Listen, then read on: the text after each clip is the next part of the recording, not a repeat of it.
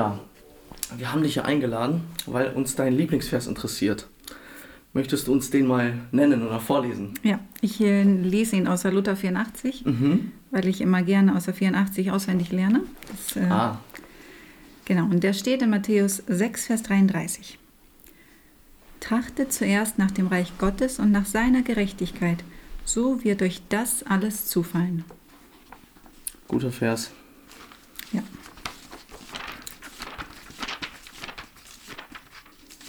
Wie äh, kommt es zu diesem Vers? Wieso ist das dein Lieblingsvers? Wieso kein anderer Vers? Ähm, so richtig Lieblingsvers äh, ist schwer zu sagen, weil ich habe Ah, okay. viele Ja, Verse, ja, die ich okay. liebe und Mhm. die sind ja immer in unterschiedlichen Lebenslagen. Ist Mhm. manch ein Vers präsenter, manch einer. Äh, und dieser Vers aber zieht sich immer durch unser Leben irgendwie und ist irgendwie zu allen Lebenslagen immer präsent. Also, das ist jetzt kein Vers, den du gerne magst seit ein paar Wo Wochen oder Monaten, sondern schon eher länger, so wie du sagst, so, dass er sich durch Leben zieht. Ja, es gibt sogar einen Tag, wo, worauf ich ihn sogar Oha! beziehen kann, genau. Als cool. äh, Victor und ich ein Paar wurden, dann haben wir uns unsere erste gemeinsame Bibel gekauft und haben uns diesen Vers als Leitvers für unsere Beziehung gewählt. Aber damals wusste man ja noch nicht, wie sehr dieser Vers uns unser Leben lang begleiten wird. Ach krass, okay. Ja. Wie lange ist das her? 22 Jahre? Heftig. Was äh, versteckt sich so für euch hinter dem Vers? Kannst du uns irgendetwas vielleicht nennen, wo ihr den Vers so irgendwie erlebt habt oder so? Wo der praktisch geworden ist für euch? Ja, kann ich erzählen. Also für mich versteckt sich ja in diesem Vers oder in dem Wort trachten ist ja auch suchen, ne? Oder suchen, Mm, seid bestrebt mhm. nach dem Reich Gottes und seiner Gerechtigkeit und, und ähm, da steckt Vertrauen dahinter. Mhm. Wenn ich auf Gott vertraue, dann hat es eine Verheißung. Weil Mm. so wird euch das alles zufallen. Also ist ja auch Verheißung mit drin.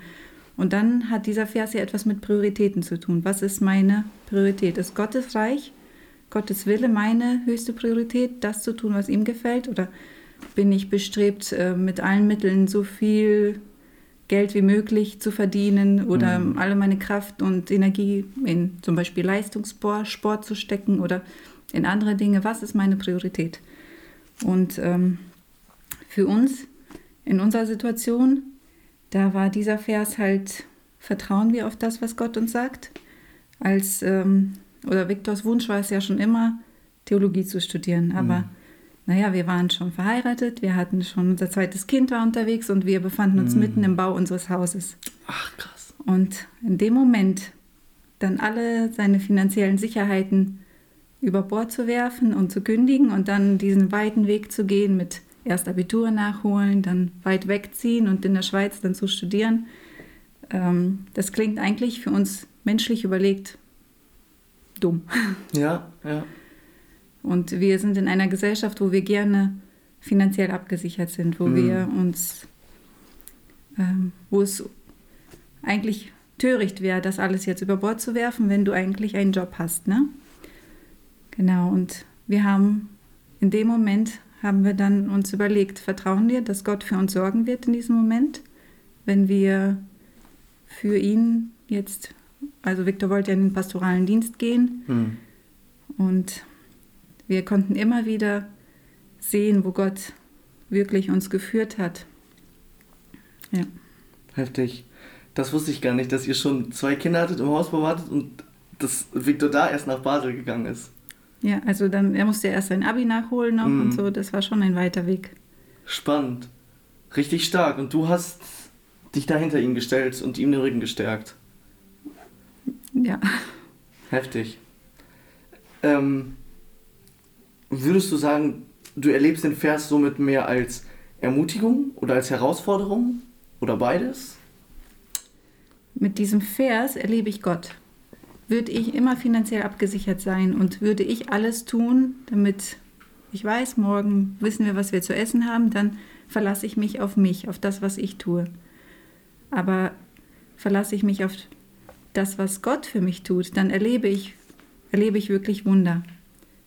Weil Gott gebrauchte zu all diesen Situationen Menschen und Institutionen, die uns irgendwie immer das gaben im nötigen Moment, was wir dann brauchten.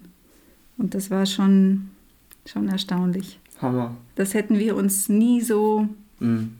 denken können oder vorstellen können. Aber immer dann, wenn so ein Engpass war, dann gebrauchte Gott unsere Familie, unsere Freunde, unsere Verwandten, Bekannten, manchmal auf die ja, unmöglichsten Arten. Manchmal waren im Briefkasten Briefumschläge mit der Post gesandt, ohne Absender und da war Geld drin. Und wir dachten, oha, wo, wo kommt das her? Wir, wir wissen bis heute nicht, wer das war. Aber es war genau zu dem Zeitpunkt, wo wir es gerade nötig hatten. Gott ist so gut, ne? Ja. Heftig, echt äh, richtig schön zu hören. Es ist, ähm, das ist so irgendwie das, das Spannendere, das, das Spannende an dem Leben mit Jesus. Ne? Wir, wir haben die Wahl, ob, äh, in Sprüche heißt es ja auch, äh, verlass dich nicht auf deinen Verstand, sondern verlass dich ganz auf, auf den, den Herrn. Und da stehen wir irgendwie immer wieder vor der Wahl. Ne? Und das ist so schwer. Ich erlebe das auch gerade bei mir. Ich plane auch gerne durch und bin rational und äh, bin ruhig und lasse es langsam angehen und habe gerne Sicherheit und so. Ähm, aber dann will Jesus einen, glaube ich, immer wieder herausfordern. So, willst du jetzt auf deine Kraft vertrauen oder, oder gibst du es mir ab? Ne? Und da ist es dann so herausfordernd für uns, einfach mal ganz aus unserer menschlichen Logik ja irgendwie rauszugehen. Aber so wie du schon sagst, dann erleben wir halt Gott, ne? Ja. wenn wir irgendwie die eigene Komfortzone verlassen. Genau. Es war ein, eine Sache, die ist mir noch sehr im Gedächtnis geblieben.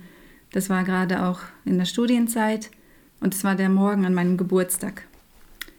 Und ähm, es war bei uns so üblich, dass abends dann immer die Freunde spontan vorbeikamen, Studienkollegen. Und an diesem Tag, da dauerte es eigentlich noch länger, bis äh, das BAföG kam und es waren einfach alle Ausgaben schon abgebucht, aber keine Einnahmen da und das mhm. Konto gab auch keinen einzigen Cent mehr raus. Und ich wusste, Aha. heute Abend kommen Gäste und ich kann, ich kann eigentlich nicht einkaufen, um meinen Gästen etwas zu servieren. Und ja, die Familie fast 700 Kilometer weg. Und selbst wenn ich was vom Konto aus Sparbuch, äh, vom Sparbuch aufs Konto etwas überweisen wollen würde, würde es ja mindestens einen Tag dauern. Ne? Das heißt, in dem Moment saß ich so ein bisschen ratlos auf dem Bett und dachte, oha, was mache ich heute? Ist schon ein bisschen peinlich. Ne? Gäste kommen und ich habe nichts zu servieren. Und in dem Moment klingelt das Telefon. Und am anderen Ende war eine Frau von der Diakonie und sagt sie, ja, hallo, kommen Sie mal vorbei, ich habe hier für Sie 500 Euro die wurden ihnen von einer Stiftung bewilligt. Und sie können auch jetzt sofort vorbeikommen und sie in Bar abholen. Heftig. Das war, ich war so überwältigt. Ich sage, sie sind gerade eine Gebetserhörung für uns. Ich weiß gar nicht, was sie sich dabei gedacht hat, aber es war für uns so, ähm, genau, da hast du Gott so gespürt in deinem Leben. Das ist so, ja, unglaublich und gewaltig. Und ich möchte gar nicht immer so abgesichert sein, weil dann würde ich, ich möchte all diese Situationen nicht missen in meinem Leben, weil so du Gott immer wieder so spürst und siehst. Heftig. Ja. Gott ist spätestens rechtzeitig da. Genau. in dem Moment hat man es echt gemerkt. Das ist unglaublich. Hammer. Maria, vielen Dank, dass du uns mit hineingenommen hast. Das war allein für mich schon sehr spannend und ermutigend. Und äh, ja, ich wünsche dir und euch als Familie weiterhin Gottes Segen. Ja, vielen Dank. Wünsche ich dir auch.